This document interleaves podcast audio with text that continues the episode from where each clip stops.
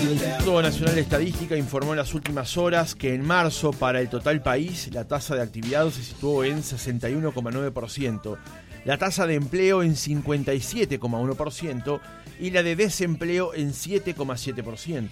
En Twitter, el Centro de Estudios para el Desarrollo agregó que el empleo mantiene su tendencia alcista y se ubicó en marzo en niveles que no se registraban desde enero de 2015 y que la creación de puestos de trabajo continúa apuntalada por el interior del país. Más tarde, la ministra de Economía, Azucena Arbeleche, destacó la creación de empleo en el primer trimestre del año en relación a 2021. Es una muy buena noticia que ha salido en el día de hoy, que es la respuesta que ha, dado, ha tenido el mercado laboral de la mano de la reactivación económica. Hoy, podemos, hoy tenemos el dato que en el primer trimestre de este año se han creado 70.000 puestos de trabajo si comparamos con el primer trimestre del año pasado. Es decir, hay 70.000 personas más trabajando hoy en el mercado laboral que lo era exactamente hace un año si comparamos un trimestre contra el trimestre del año anterior. Si miramos la foto de hoy y la comparamos con la situación anterior a la pandemia, también la foto hoy es más positiva. La recuperación de la economía ha ido de la mano de la recuperación en el mercado laboral, dijo la titular de Hacienda. La apuesta, las medidas que tomó el gobierno han sido para aumentar el empleo y eso lo estamos viendo, eh, lo hemos visto en estos meses, se, se confirma con el dato de hoy y eh, estamos trabajando en soluciones, en respuestas para que el poder adquisitivo de trabajadores, de jubilados, como se anunció, eh, de las personas eh, más vulnerables, que es el foco principal que tenemos, que ese poder adquisitivo pueda mantener. El viernes de la semana pasada, el ministro de Trabajo Pablo Mieres había hecho otro anuncio en similar dirección. La informalidad laboral cayó tres puntos durante la pandemia bajó la informalidad y eso en sí es una buena noticia siempre que no haya sido la continuidad de lo que ocurrió en la primera instancia, que era el problema es que arrasó con el, con, el mercado laboral la pandemia, entonces mucha gente se fue. Pero, pero como quedó demostrado, acá tenemos un, impacto genuino, hay una reducción real.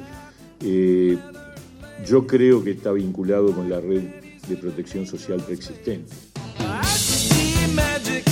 ¿Qué lectura hay que hacer de estos datos? Lo conversamos esta mañana con Agustín Iturralde, máster en Política y Desarrollo Económico, licenciado en Economía y director de ejecutivo del Centro de Estudios para el Desarrollo. Agustín, ¿cómo estás? Buenos días. Buenos días, ¿cómo andan? Francisco, Llana, un gusto estar en contacto con ustedes nuevamente. El gusto es nuestro. Agustín, lo, planteado recién en la introducción, ¿qué lectura hay que hacer de, de estos datos que hemos ido condensando en la introducción y que la ministra de Economía destacaba ayer en, al final de la jornada? Y bueno, a ver, si uno creo que, que con, los datos del empleo siempre cuando uno los toma solo los datos del mes, dicen bastante poco, ¿no? Si uno no tiene, no le pone más contexto. El dato uno podría decir que ayer hubo un, un aumento del desempleo moderado de 7.7, desde 7.3 a 7.7, pero esa, esa lectura tan, tan, tan mensual tiene dos problemas. Uno es que no toma en cuenta la estacionalidad que tiene el empleo, el empleo tiene una estacionalidad eh, importante. Eh, eso quiere decir que hay momentos del año donde es esperable un poco más y un poco menos. Y segundo, que una varianza estadística que cuando uno mira los datos mensuales siempre siempre juega un, un papel, el dato puntual observado en un mes determinado. Creo cuando uno toma un poquito de perspectiva, eh, ve que bueno lo que el dato más noble del mercado laboral que es la, mm, la tasa de empleo, porque la tasa de desempleo siempre tiene una varianza por la gente que consigue trabajo, pero también por la gente que empieza a buscar o deja de buscar. Entonces es un, es un dato un poco más volátil. El dato de la tasa de empleo muestra estabilidad.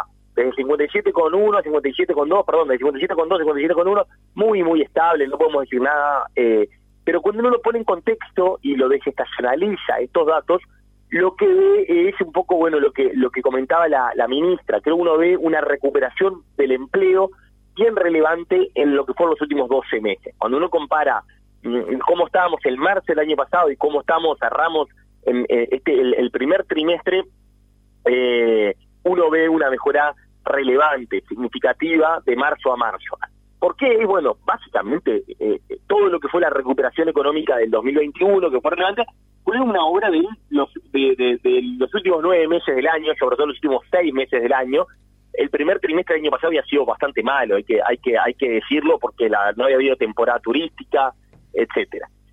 Pero bueno, uno, uno ve que esa consolidación se va, esa recuperación del empleo se va recuperando y con algunas características que, que son interesantes, que, que si tenemos un minuto me gustaría destacar, que recién Rosana, Rosana, Rosana decía, eh, eh, estamos llegando a el mayor nivel de empleo desde enero de 2015 estamos, o sea, eh, desestacionalizadamente hay que ir hasta enero de 2015 para encontrar un, dato tan bueno desestacionalizado. Eh, y esa recuperación está muy sesgada, muy volcada hacia el interior, para que lo entendamos todo. El interior está por arriba de los niveles de empleo durante la pandemia, Montevideo no. El interior está bien por arriba y Montevideo recién está arrimándose, todavía está por debajo. Eh, entonces, eso es una primera característica importante.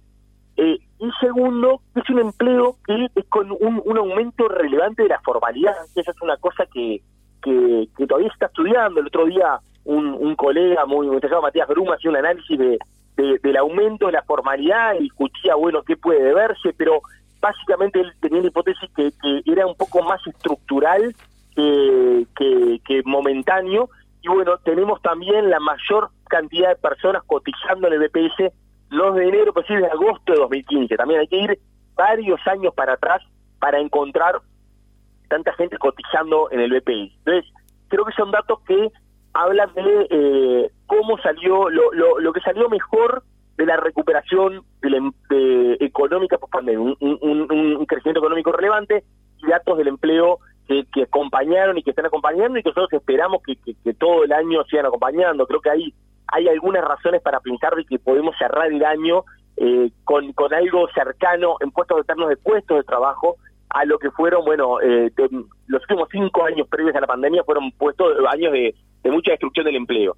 Eh, probablemente no logremos recuperar toda esa destrucción del último quinquenio, pero sí una muy buena parte de lo que va a quedar pendiente, sin duda...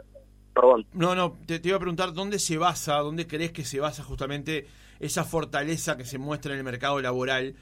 Y te hago esta pregunta recordando que en determinado momento la ministra de Economía, Azucena Arbeleche, cuando la pandemia irrumpió en Uruguay, una de las premisas que manejaba era no apagar los motores de la economía, que la economía de alguna manera siguiera funcionando para que esa recuperación que había que lograr, porque sabía que algo de empleo se iba a destruir, fuese la menor cantidad posible. Y bueno, Francisco, yo creo que vos, vos estás dando en un clavo ahí, ¿no? A ver, pensemos, la estrategia dominante en el mundo económica no fue la de Uruguay. La, la estrategia dominante y lo que lo que la mayoría de los países hacían era, bueno, apagar eh, mucho más y dar un, hacer un aumento, un despliegue fiscal, un aumento de gasto público mucho más generalizado. Uruguay apostó a eso de los famosos motores de la economía y también a un, un apoyo económico, que hubo un aumento del apoyo económico del Estado relevante, pero focalizado, focalizado en las personas más vulnerables, en las empresas en problemas. No no hubo como hubo en, Brasil, en Argentina, para no ir muy lejos, un, un despliegue mucho más generalizado, mucho más universal eh, y mucho más costoso y con eh, una les está costando y una recuperación, una, una resaca luego de ese aumento del gasto público mucho más compleja. Uruguay logró, eh, cuando las cosas se empezó a normalizar, una, una normalización, vaya la redundancia, mucho más rápida eh, y una recuperación de, no de todos, porque porque yo ahora quiero, mucha gente no puede estar escuchando y me está diciendo, este, este, este tipo me estaba contando un cuento de hadas que no, no se corresponde con mi realidad y con mi bolsillo, con lo que me está pasando a mí.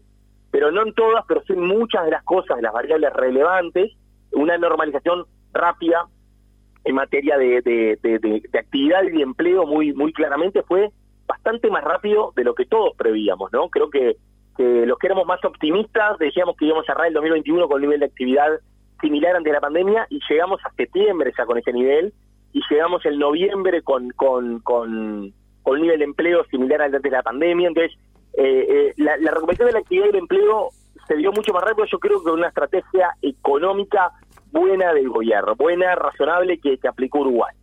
Eh, eso no quiere decir eh, que no haya otros desafíos pendientes, y haya otras variables de, del mercado laboral que necesiten todavía mucho más trabajo. Bien, eh, Agustín, yo te quería consultar sobre otro tema también que anunció ayer la ministra y que es de lo que eh, dijo sobre este dato alentador sobre el tema de la inflación. De alguna manera, esto frena también un poco a la cartera de tomar algunas medidas con respecto a, bueno, estas... Eh, de alguna manera opciones que se le estaba brindando al Ejecutivo de tomar más medidas en la parte de contención de precios? No, yo creo que no, yo creo que no, porque justamente creo que esa es la pata que, que, eh, hay que... El mercado laboral, no no estamos hablando solo del mercado laboral, vos te referís a cosas más amplias, pero tiene dos grandes patas, el salario y el, empleo. Con el empleo venimos bien, en la recuperación de la cantidad de puestos de trabajo venimos bien, y ese es un dato objetivo.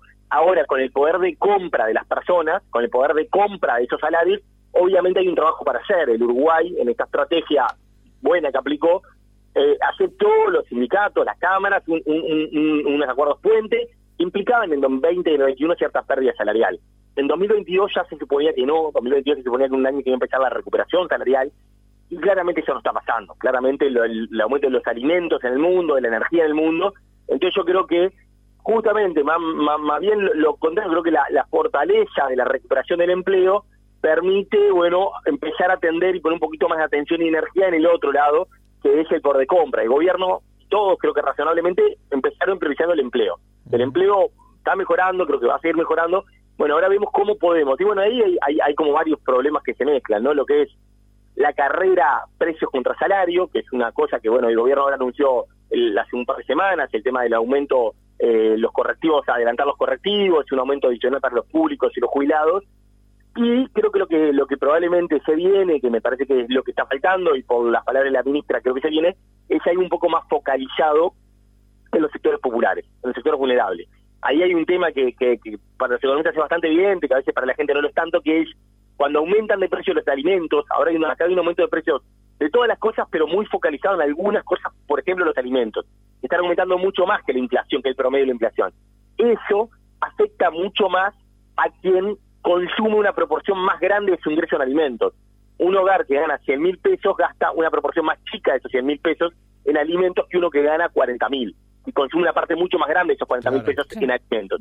Entonces lo que lo que lo que creo que se viene ahora es bueno algunas medidas un poco más eh, focalizadas en atender bueno el aumento de precios y en particular en los sectores más populares que son los que están sufriendo más el aumento de los precios de los alimentos particularmente. Creo que se complementa bien con esto y no, y creo que, bueno, al revés, creo que la, la, mejora del mercado de, los puestos de trabajo permite trasladar un poco de energía eh, para ese lado.